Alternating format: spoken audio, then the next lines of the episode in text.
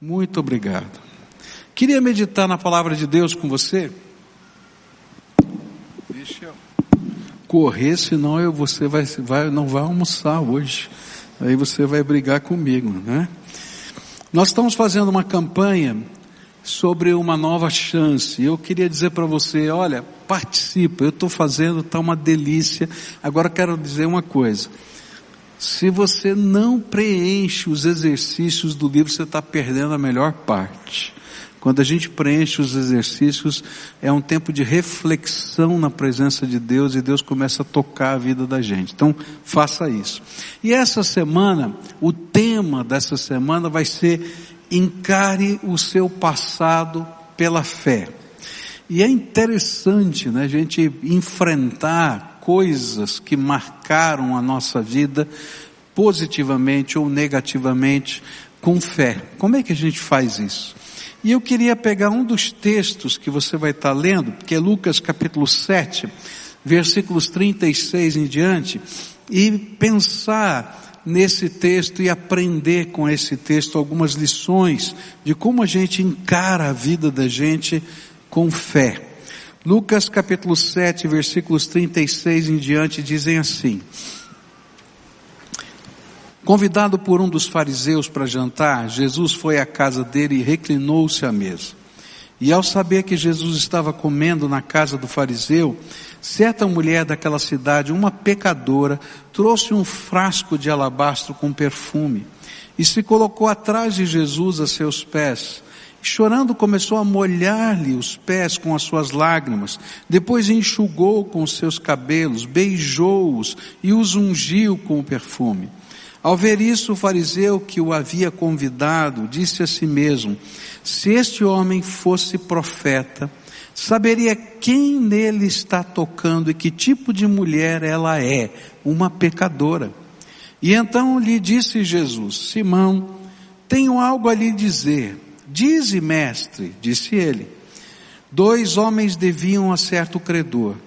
Um lhe devia quinhentos denários e o outro cinquenta. Nenhum dos dois tinha com que lhe pagar. Por isso perdoou a dívida a ambos. Qual deles o amará mais? Simão respondeu: Suponho que aquele a quem foi perdoada a dívida maior. Você julgou bem, disse Jesus. E em seguida virou-se para a mulher e disse a Simão: Vê esta mulher, entrei em sua casa, mas você não me deu água para lavar os pés. Ela, porém, molhou os meus pés com as suas lágrimas e os enxugou com os seus cabelos. Você não me saudou com um beijo, mas esta mulher, desde que entrei aqui, não parou de beijar os meus pés. Você não ungiu a minha cabeça com óleo, mas ela derramou perfume nos meus pés. Portanto, eu lhe digo, os muitos pecados dela lhe foram perdoados, pois ela amou muito. Mas aquele a quem pouco foi perdoado, pouco ama. E então Jesus disse a ela, seus pecados estão perdoados. Os outros convidados começaram a perguntar, quem é este que até perdoa pecados? E Jesus disse à mulher, a sua fé a salvou, vá em paz. Pai querido, nesta hora, derrama o teu espírito aqui sobre nós e torna-te irresistível ao nosso coração. E aquilo que o Senhor preparou, a porção da tua graça, que o Senhor preparou para mim e para cada um dos teus filhinhos, derrama sobre nós, é aquilo que oramos em nome de Jesus. Amém e amém. Esse texto ele é visto sob duas perspectivas. A perspectiva da mulher e a perspectiva de Simão. E é interessante que Jesus, ele gasta até mais tempo falando, não é, dessas perspectivas, apontando as falhas de Simão, do que olhando para o passado dessa mulher. E eu queria nessa manhã, é, começar a estudar esse texto na perspectiva do que aquela mulher nos ensina sobre lidar com fé com a nossa vida. E hoje à noite eu quero todo, retomar esse texto olhando para o que aquilo que Jesus falou a respeito de Simão pode nos ensinar sobre lidar a nossa vida ou trabalhar a nossa vida com fé. Mas primeiro eu preciso explicar para você o que está acontecendo nesse cenário. Muito provavelmente Jesus tinha pregado naquela cidade, naquela aldeia, deveria ter feito alguns milagres, e ele foi ouvido tanto pelo fariseu Simão, quanto pela mulher. E Simão fez algo que era muito comum naquele tempo. Ele convidou Jesus para jantar na sua casa, com o propósito de debater a doutrina que Jesus estava pregando. Então seriam dois mestres da lei discutindo o sermão de Jesus. Jesus falando ou, reafirmando os pontos que ele tinha ensinado e Simão provavelmente rebatendo esses, esses, alguns daqueles valores ou princípios. Nesse contexto, esse não era um jantar privado, era um jantar público. Então o que se fazia? Deixavam as janelas da casa aberta, as portas da casa aberta, e as pessoas então ficavam em volta, é, é, deitavam em divãs naquele tempo e comiam bem próximo do chão, não é? E as pessoas ficavam em volta deles, gente dentro da casa, gente fora da casa e assim por diante. E para poder ouvir essa discussão entre os mestres. Propositadamente, Simão não fez algumas coisas que eram comuns a um anfitrião naquele tempo. Ele não beijou Jesus quando ele chegou na sua casa. Esse negócio de beijar é meio esquisito para a gente, né? Mas era a mesma coisa que dizer assim, ele não cumprimentou Jesus quando entrou na sua casa, no nosso contexto. Porque o que, que, eles faziam? Davam um beijo no rosto, assim como a gente cumprimenta, dá a mão para alguém hoje. E Simão não fez isso, ele não acolheu bem. Outra coisa que era comum naquele tempo, as pessoas andavam né, em terra, na, na, nas ruas empoeiradas. Então a primeira coisa que se fazia, se colocava à porta da casa para aquele convidado uma, uma talha de água, uma bacia de água, para ele poder lavar os seus pés e se refrescar antes do jantar Mas Simão não fez isso. E o objetivo de Simão era deixar Jesus desconfortável. Afinal de contas, era um debate público. Ele estava querendo deixar Jesus desconfortável. Era uma maneira propositada de dizer: essa aqui é minha casa, né? fica aí no teu lugar, porque eu sou o dono dessa casa. Bom, e a mulher? A mulher era uma prostituta que exercia sua profissão naquela comunidade. Mas diante de Jesus, aquela mulher não consegue se conter e chora suas lágrimas que molham os pés de Jesus. E aqui é importante a gente entender, se o teu pé estiver empoeirado, e a gente começar a derramar gotas de água, o que vai acontecer? Não é? Vai ficar aquelas marcas, não é? E um pouquinho de lama, onde vai ficando as gotas de água. E aí o que aconteceu? Aquela mulher vendo aquelas gotas, aquelas marcas no pé de Jesus, e sabendo que ninguém ia dar uma toalha para ela, ainda mais na casa de um fariseu, o fariseu era o, o, mais ortodoxo dos judeus, não é? E então o que, que, que ela fez? Ela num ato é, quase que impensado, ela desata os seus cabelos, e não apenas enxuga os pés de Jesus, mas limpa os pés de Jesus nos cabelos. Porque se o cabelo está, ou melhor, se o pé está empoeirado, vem aquelas gotas de lágrima, não é? Ela desata os cabelos e começa a enxugar, ela está limpando os pés de Jesus, não é? Com, com os seus cabelos. E nesse gesto de ternura, todo mundo fica escandalizado. Por que que fica escandalizado? Porque na cultura daquele tempo, uma mulher só desatava os seus cabelos diante do seu marido. E se ela desatasse o seu cabelo em público, isso era motivo de divórcio naquele tempo. Bom, ela não se contentando com isso, depois que os pés de Jesus estavam enxutos, ela pega um pequeno vaso de alabastro que ficava pendurado no pescoço, como se fosse uma corrente.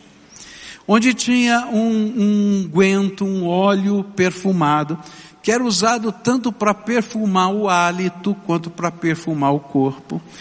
Custava muito caro e ela derrama esse óleo e começa a ungir os pés de Jesus. E esse era um gesto de profunda humildade. Por quê? O normal era ungir a cabeça. Esse era o normal. Ungia-se a cabeça. Mas, para ungir a cabeça, representava a autoridade. Alguém está ungindo a sua cabeça, era alguém que tinha autoridade. Ela diz: Eu não tenho autoridade para ungir a cabeça desse homem. Então o que ela faz? Ela unge os pés. Nesse sentimento de amor, de indignidade, mas ao mesmo tempo de celebração e de louvor. Mas os homens que estavam naquele banquete não enxergavam nem arrependimento, nem fé, nem devoção. Eles só viam uma prostituta que estava tentando seduzir um homem. E todos estavam pensando nisso quando Jesus propôs a parábola. E nessa parábola, a mesma graça é estendida a ambos os devedores. E Jesus estava jogando bem claro, estava dizendo: olha, tanto essa mulher quanto você, Simão, estão em dívida. A questão só é o valor da dívida. E aqui eu diria o seguinte: o valor social da dívida. Porque para Deus, o pecado é uma interrupção da comunhão com Ele. E se eu pegar um fio quebrado, você já deve ter tido um fio quebrado na sua casa, não é? Aquele fio que ainda não está desencapado, que você não sabe onde ele partiu, e de repente para de funcionar, e você olha o fio, parece que está intacto, por fora parece que está bom, não é? Se você às vezes der uma mexidinha, até ele volta a funcionar, mas você não sabe exatamente onde foi. Exatamente assim é o pecado. O pecado é uma interrupção da comunhão com Deus. Os nossos pecados fazem separação entre nós e Deus. O que mede o tamanho do pecado não é Deus, porque Deus está vendo a interrupção. Nós medimos o tamanho do pecado por causa dos efeitos sociais que ele tem. Então eu posso dizer, esse pecado é maior, aquele é menor, mas para Deus ele está dizendo, você não tem comunhão comigo. E Jesus estava dizendo, olha, é assim que está funcionando, e você não está entendendo. Por isso ele está dizendo, ó, nenhum dos dois tem capacidade para pagar a dívida. E os dois precisam de perdão. E aí então Jesus volta-se para o hospedeiro, que é Simão, e faz uma coisa inédita para os costumes orientais. Ele critica a hospedagem. Não se fazia isso nunca, porque era uma ofensa dizer você é um mau hospedeiro. E mostra que existe alguma coisa, não é, dentro do coração de Simão que era às vezes talvez mais ofensiva do que no coração daquela mulher e que também precisava ser perdoado. Por isso hoje eu queria olhar para essa mulher e aprender com ela algumas coisas tremendas. A primeira delas que eu quero aprender é que a gente só encara a nossa vida na presença de Deus se a gente tiver dois sentimentos que nos impulsionem: arrependimento e fé. Arrependimento e fé. Quando houve o milagre do dia de Pentecostes, é, perguntaram para Pedro, Pedro, que necessário, que é necessário a gente fazer para ser salvo? E ele disse, olha, vocês precisam se arrepender e ter fé. E quando a gente olha para essa mulher, a gente vai perceber esses dois sentimentos do coração dela. Provavelmente o sermão de Jesus e os feitos de Jesus promoveram naquela mulher um verdadeiro sentimento de pecado e profundo desejo de mudança. E isso é arrependimento. Existe uma diferença entre remorso e arrependimento. remorso é um sentimento de culpa que não vê alternativa. Que não propõe nada no lugar, só fica a culpa. Isso é remorso. Mas o arrependimento é aquele sentimento de culpa que nos impulsiona a uma nova vida, a começar de novo, a fazer diferente, a desejar ser diferente.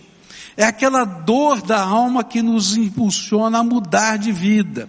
E para mim isso fica claro na oferta que essa mulher fez do unguento. Determinava essa oferta a, o desejo de mudança de vida. Aquela aquele unguento que estava aqui no pescoço era ferramenta de trabalho. E custava caríssimo. A hora que ela pega aquilo e derrama nos pés de Jesus, ela está dizendo: Jesus, eu sei quem eu sou, mas eu não quero continuar sendo quem eu sou. Se eu preciso da sua ajuda para mudar. Sabe por quê? Porque eu e você sabemos que todo o desejo de mudança que nós temos, muitas vezes esbarra na nossa incapacidade de garantir a nossa transformação. Por isso, arrependimento e fé precisam caminhar juntos em nossa experiência. Através do arrependimento, nós enxergamos a realidade do que Deus vê em nós, o nosso pecado, e desejamos ser diferentes. E isso nos conduz a algumas entregas, mas é a fé em nosso Senhor Jesus Cristo que libera poder do céu, que garante a nossa transformação e a nossa restauração. É no poder de Jesus que somos restaurados. Há vários anos atrás, quando eu pastoreava em São Paulo ainda, nós estávamos num acampamento de juventude e havia um, uma prática no nosso acampamento. Quando terminava o sermão da noite, as pessoas iam para o quarto e antes de dormir, eles faziam o que nós costumamos fazer nas nossas células. Havia um tempo de reflexão sobre a mensagem. E aí então eles reuniam o quarto, tinha um líder, né? E eles ministravam um na vida do outro, começavam a trabalhar a, as aplicações dos sermões, tinha um roteiro que eles trabalhavam em cima disso. Na manhã seguinte de, do primeiro sermão que a gente pregou, eu fui procurado pela líder de um quarto. E aquela líder do quarto disse assim, pastor, nós precisamos de ajuda. Aconteceu algo lá na, no contexto do nosso quarto, foi uma bênção de Deus, mas a gente não sabe qual vai ser o próximo passo. A gente precisa de ajuda. Eu falei, tá bom. Então quando terminar o culto da manhã, vamos reunir o quarto todo e vocês vão compartilhar conosco. E assim aconteceu. Terminou o culto da manhã e a gente se reuniu num lugar à parte com aquele quarto. E aí eles começaram a contar a história. Tinha uma moça lá de cerca de 20 anos de idade que começou a contar a história dela. Ela fugiu de casa por uma série de problemas dentro da sua família, dentro da sua casa. E ela fugiu de casa com 12 anos de idade e foi morar nas ruas. E lá nas ruas ela encontrou uma pessoa que a abrigou. Mas essa pessoa era tremendamente mal intencionada. E introduziu essa menina na prostituição. E ela pagava a sua moradia com essa pessoa, com essa estrutura que a abrigou, prostituindo-se com 12 anos de idade. E eu fiquei pensando quanta gente ruim tem nessa terra. 12 anos é uma criança. Com 16 anos de idade, essa moça tinha um cliente que gostou dela. E esse cliente montou uma estrutura para ela esse cliente tinha família, tinha toda a sua estrutura de vida, mas montou uma pequena estrutura, uma kitnet para ela e disse: Olha, você vai ser exclusiva minha. Com 16 anos de idade. E agora ela tinha 20 anos. E quando chegou lá naquele culto, naquele, naquela confrontação, naquele estudo, Deus ministrou profundamente no coração dela e ela disse: Eu não quero mais isso para minha vida, mas não tem como mudar. Para onde eu vou? que, que vai acontecer? E então aquelas meninas do quarto falaram de Jesus, falaram do arrependimento e da fé. Mas e aí? E aí eu quero dizer para você como o poder de Deus atua tremendamente. Nós começamos ali a conversar com aquela moça, aquela moça voltou daquele acampamento, pegou as suas coisas que estavam lá naquela kitnet e sumiu, desapareceu. Aquele homem nunca mais a viu. Foi abrigada na casa de uma daquelas jovens. Pouco tempo depois, conseguimos um emprego para ela, ela estava trabalhando. Logo depois, ela já estava mantendo a sua moradia. Pouco tempo depois, Deus abençoou a vida dela, ela se casou e eu tive a oportunidade de apresentar os seus filhos na igreja. Porque Jesus transforma. Há coisas que eu não consigo fazer só com o meu arrependimento e ele vira remorso. E eu fico parado no tempo e no espaço. Mas quando eu tenho arrependimento e fé, o poder de Deus se aperfeiçoa na minha fraqueza. E coisas tremendas da graça de Deus vão acontecendo na minha vida e na sua vida. A gente fica olhando às vezes e diz assim, mas como é que vai acontecer? De que jeito vai acontecer? Queridos, eu não sei. Eu me lembro que quando aquela moça contou a história dela, eu fiquei aqui pensando, Jesus, e agora? Mas Jesus foi tão tremendo, e eu vi as coisas acontecerem, não porque a gente mexeu com os pauzinhos, não, porque a graça de Deus é tremenda, e Deus usou pessoas de maneira maravilhosa.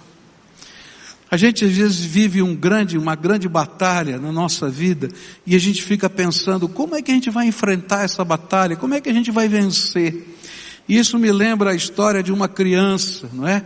Um senhor perguntou para uma criança o que ela faria se o diabo batesse a porta do seu coração. E a criança respondeu: Eu pediria para Jesus atender a porta. E queridos, na vida da gente é assim. Quando a gente tem arrependimento e fé, Jesus atende a porta dos ataques de Satanás na nossa vida. O que essa mulher me ensina é que arrependimento e fé nos dão condição de enfrentar qualquer situação da nossa história. E não importa o que você esteja vivendo, como você esteja vivendo, Jesus quer entrar na tua história. Mas há uma segunda coisa que eu aprendo com essa mulher. É que, para poder viver arrependimento e fé, a gente tem que ter coragem. Eu fico pensando na coragem dessa mulher. Primeiro, para entrar na casa do fariseu, precisava ter muita cara de pau, falar a verdade. Cidade inteira conhecia ela. Cidade pequena. Na casa do judeu mais ortodoxo, mais radical da cidade. E não apenas ficar na janela ou na porta, mas chegar perto de Jesus, precisava ter coragem. Precisava ter coragem para olhar, para enfrentar o olhar de crítica de tantas pessoas que a julgavam sem conhecer o seu coração. Ah, está querendo seduzir Jesus aqui no almoço? Precisava ter coragem para quebrar os vínculos do pecado, para mudar, para vencer. E é por isso que a Bíblia vai ensinar para a gente que sem coragem, ninguém vai para o céu. Olha só o que a Bíblia diz em Apocalipse 21, 8. Mas os covardes, os incrédulos, os depravados, os assassinos, os que cometem imoralidade sexual, os que praticam feitiçaria, os idólatras e todos os mentirosos, o lugar deles será no lago de fogo que arde com enxofre. Esta é a segunda morte. Por isso os covardes estão listados ali. Porque se a gente não tiver coragem de se arrepender, coragem para assumir aquilo que a gente está fazendo na presença de Deus, a gente não vai sair do buraco que está. Eu me lembro aqui, num outro retiro de juventude, onde estava pregando, aconteceu uma coisa que nunca mais aconteceu na minha vida, foi uma coisa que foi única. Pregando naquele lugar, enquanto eu estava pregando, o Espírito Santo me deu uma convicção muito forte que tinha gente, era um retiro da igreja, que tinha gente lá naquele retiro que estava com drogas e que eles iam consumir drogas dentro do retiro. Aquelas coisas que não dá para explicar. Se você me perguntar, eu não sei, mas aquela convicção. E eu cheguei lá e comecei a falar: olha, o Espírito Santo está mostrando isso para mim. E se é você que está aqui, hoje o Senhor quer começar uma obra de transformação, e você vem aqui agora, e você não apenas entrega a tua vida, você vai colocar suas drogas aqui. Você não vai sair com ela não. E gente, que coisa, começou a aparecer droga de tudo quanto era lugar.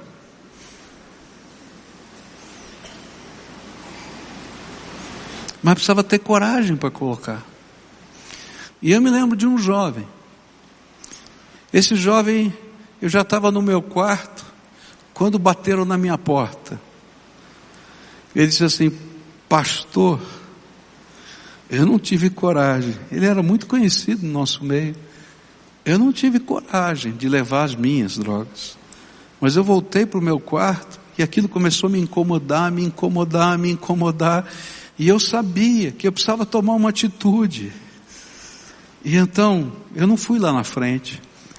Mas o Senhor pode dar fim nessas drogas, porque eu preciso de algo novo na minha vida. E sabe, queridos, é assim que funciona na vida da gente. A gente precisa ter coragem. Coragem de tomar decisões e deixar a graça de Deus fluir na nossa vida. E sabe o que acontece? Quando a gente tem arrependimento e fé, movido por essa coragem, essa determinação, dizer eu quero algo novo na minha vida, algo tremendo de Deus acontece. E quando eu olho para essa mulher, essa mulher me ensina o significado da adoração. Enquanto todo mundo estava lá naquela casa discutindo teologia, aquela mulher estava adorando. E essa adoração envolvia alguns sentimentos muito lindos. O primeiro sentimento era de servir. Sabe por que ela desatou os cabelos? Porque ela queria servir Jesus, ainda que isso sujasse os seus cabelos. E uma das coisas bonitas de quem vive arrependimento, fé, corajoso, é que não dá para a gente ficar sentado no cantinho da gente. A gente sente que Deus quer nos usar e a gente quer ser mão, boca, pé de Jesus. A gente quer servir, a gente quer ser bênção. Mas há uma outra coisa bonita na vida dessa mulher, é que não somente ela quis servir, mas a adoração dela encheu de perfume aquele ambiente. E sabe, a nossa devoção perfuma o ambiente da presença de Deus. Eu quero dizer para você que muitos de vocês não saíram da sua casa nesse domingo, porque é uma obrigação eclesiástica estar aqui no domingo. Vocês vieram aqui porque sentiram o desejo de estar na presença de Jesus e adorá-lo. E sabe, vocês trazem um perfume. E não é o perfume que você comprou lá na loja, não. É o perfume de Jesus na tua vida. Porque você é o bom perfume de Cristo aqui nesse lugar. E a maneira como você adora, a maneira como você ora, a maneira como você reage, a maneira como você está sendo movido pelo Espírito, não apenas abençoa a tua vida, chega ao céu, mas envolve as pessoas que estão aqui, porque a graça de Deus se derrama nesse lugar através de você. Por isso, essa mulher me ensina que eu posso enfrentar a minha própria vida com arrependimento, fé, coragem e profunda devoção a Jesus. Nessa manhã eu queria orar com você, como a gente sempre faz. E eu gosto sempre de terminar o culto assim, orando. Eu acho que não tem melhor maneira da gente terminar do que na presença de Jesus. E uma das razões é porque eu acho que toda vez que o Espírito Santo ministra na nossa vida, ele é digno de receber uma resposta.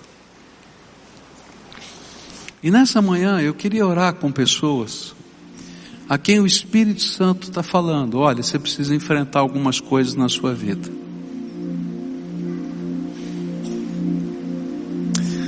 Eu não sei se você socialmente tem pecados que talvez as pessoas olhem, ó, oh, esse aqui deve 500.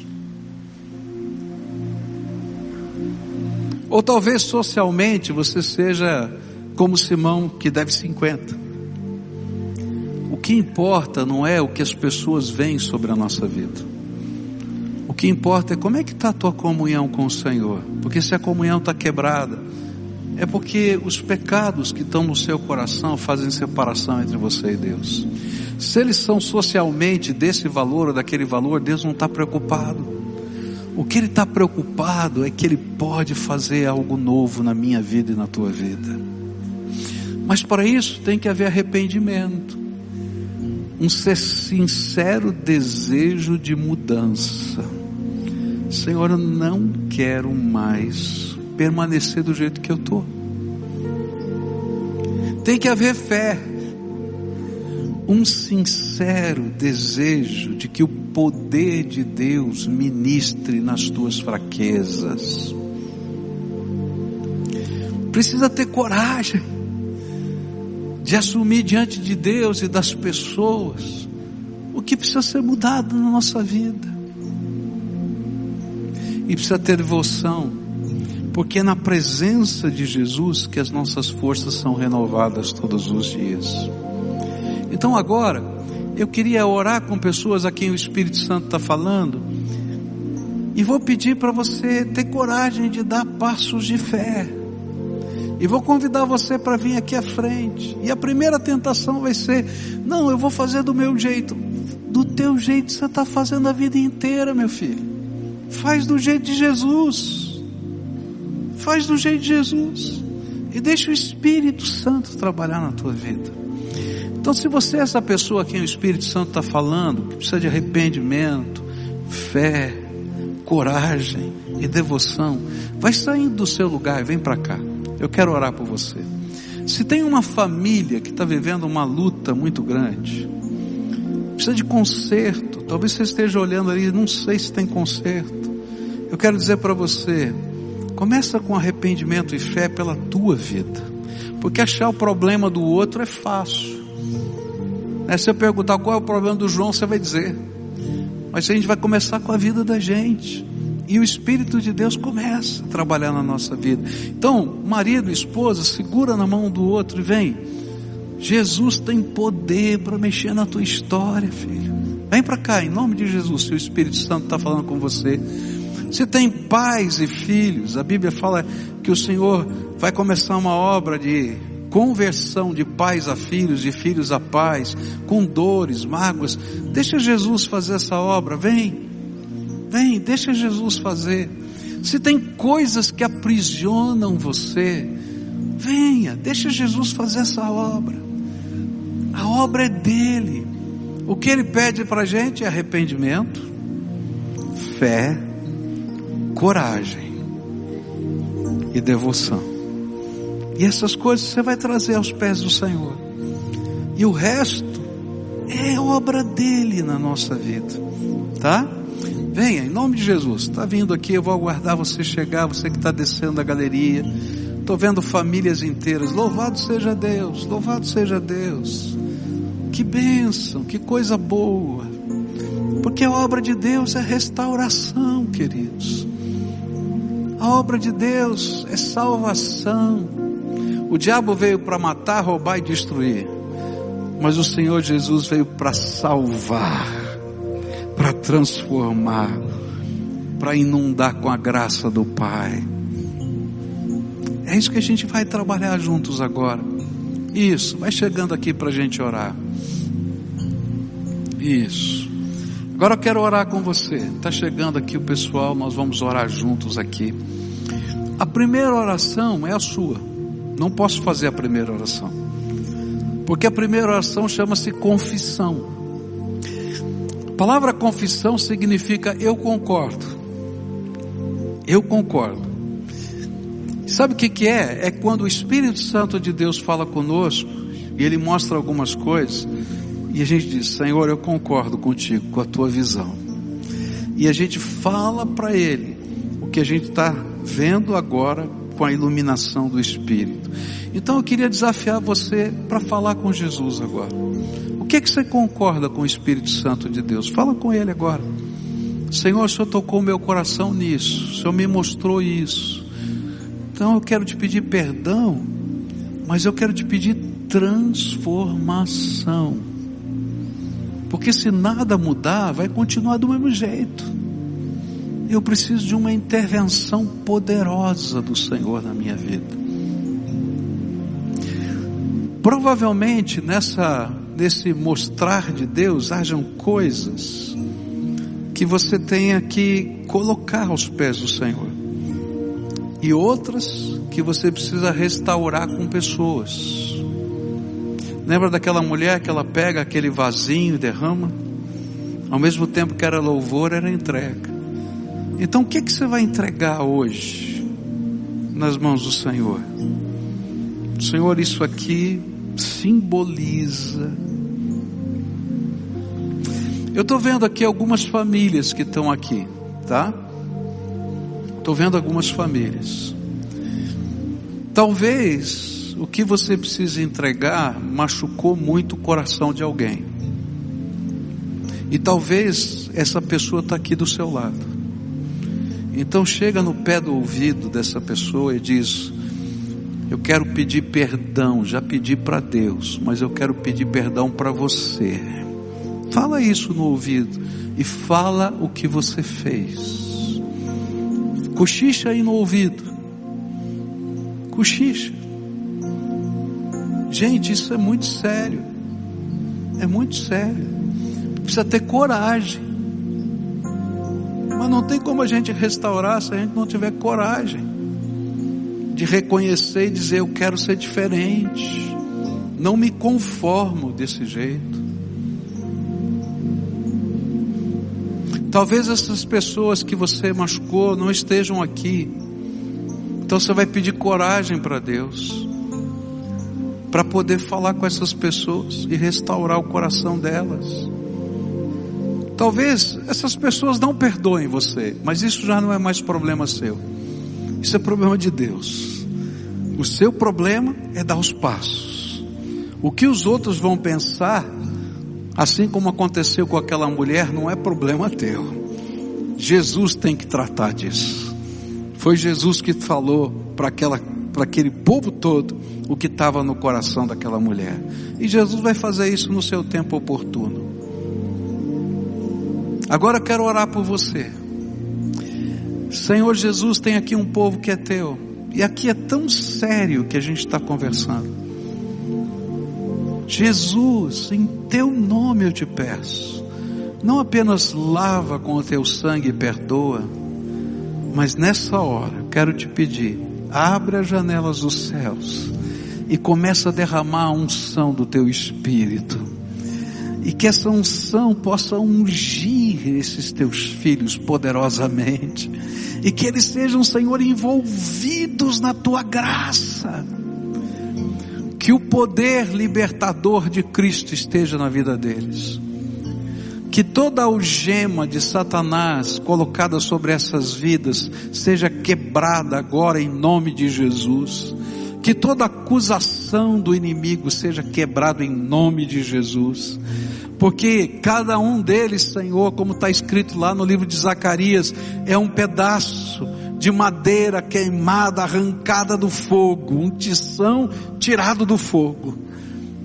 Ó oh, Senhor, que eles possam ser revestidos, ó oh, Pai, revestidos com a tua graça, com as roupas novas, com a vida nova. E eu quero te pedir, Senhor, que essas casas sejam abençoadas, que a paz do Senhor Jesus Cristo esteja nessa casa. Que o amor do Senhor esteja nessa casa. Que a alegria do Senhor encha o coração deles. E eu quero te pedir, Senhor, que o louvor, que a devoção, que o desejo de servir, possam inundar o coração deles por causa da tua glória.